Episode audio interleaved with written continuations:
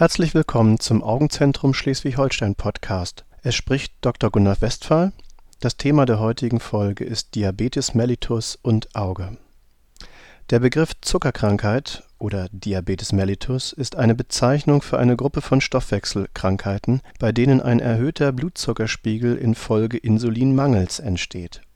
Insulin ist ein Hormon aus der Bauchspeicheldrüse es sorgt für die Einlagerung von Zucker in unsere Körperzellen und bewirkt damit einen sinkenden Blutzuckerspiegel. Eine erhöhte bzw. stark schwankende Blutzuckerkonzentration führt im Verlauf der Erkrankung zu Gefäßschäden. Vor allem sind hier die kleinen Blutgefäße des Körpers, die sogenannte Mikrozirkulation, in den Organen zum Beispiel Nieren, Nerven, Herz-Kreislauf-System betroffen. Auch die Netzhaut des Auges weist diese Veränderungen auf Tückisch ist aber die Symptomarmut in den Anfangsstadien der Erkrankung. Daher müssen Frühzeichen rechtzeitig erkannt werden, um das Sehvermögen zu bewahren Regelmäßige Kontrollen der Netzhaut mit Pupillenweitstellung sind für Diabetiker grundsätzlich anzuraten. Die Häufigkeit der Untersuchungen hängt dabei von dem Stadium der Erkrankung und der Blutzuckereinstellung ab und wird für sie von ihrem Augenarzt individuell festgelegt. Sofern bislang keine Veränderungen an den Augen festzustellen sind,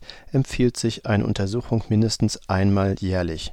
Hierzu wird sie auch ihr Hausarzt auffordern zur regelmäßigen Verlaufskontrolle ist eine fotografische Dokumentation des Augenhintergrundes sinnvoll. Die diabetische Retinopathie oder auch diabetische Netzhauterkrankung Treten infolge einer Zuckererkrankung Schäden an der Netzhaut auf, spricht man von einer diabetischen Retinopathie. Charakteristische Veränderungen sind Gefäßverschlüsse, die zu einer Mangeldurchblutung (Ischämie) in den Sinneszellen führen Fettablagerungen und Undichtigkeiten von Gefäßen mit Flüssigkeitsaustritt und Wassereinlagerung in der Netzhaut. Man unterscheidet drei Verlaufsformen: Erstens die nicht-proliferative Retinopathie, das ist quasi das Frühstadium mit beginnenden Veränderungen, die sich durch Punktblutungen und milde Gefäßveränderungen auszeichnet.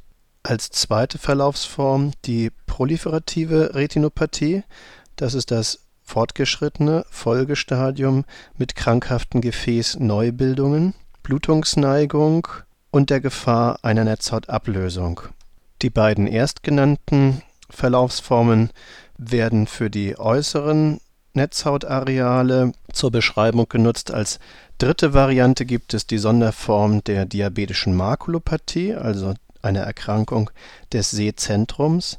Hierbei kommt es zu Wassereinlagerungen, die zu einem erheblichen Problem beim Lesen und Linienerkennen führt. Die Diagnostik diabetischer Netzhautveränderungen.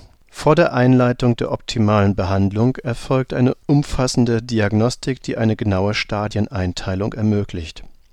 Dabei ergänzen folgende bildgebende Verfahren die klassische Netzhautuntersuchung Erstens die Kontrastmitteluntersuchung, die unter anderem genauen Aufschluss über die Durchblutungssituation des Auges liefert (man nennt sie Fluoreszenzangiografie) und zweitens die optische Kohärenztomographie (OCT), die Flüssigkeitseinlagerung in der Netzhaut sichtbar macht und eine optimale Verlaufskontrolle unter einer Therapie darstellt. Wie sieht die Therapie diabetischer Netzhautveränderungen aus Je nach Schweregrad und Befund stehen uns unterschiedliche Therapien zur Behandlung zur Verfügung. Neben der Lasertherapie kommt insbesondere die Injektion von Medikamenten in den Glaskörper des erkrankten Auges (IVOM) zur Anwendung auch aufwendige chirurgische Verfahren können bei fortgeschrittenen Befunden notwendig werden. Sollte bei Ihnen eine Behandlung erforderlich sein, erklären wir Ihnen genau, welche Maßnahmen eingeleitet werden müssen und behandeln Sie nach den Möglichkeiten der modernen Medizin. Gerne beraten wir Sie in einem persönlichen Gespräch. Ich bedanke mich fürs Zuhören. Bis zum nächsten Mal im Augenzentrum Schleswig-Holstein Podcast. Ihr Dr. Westphal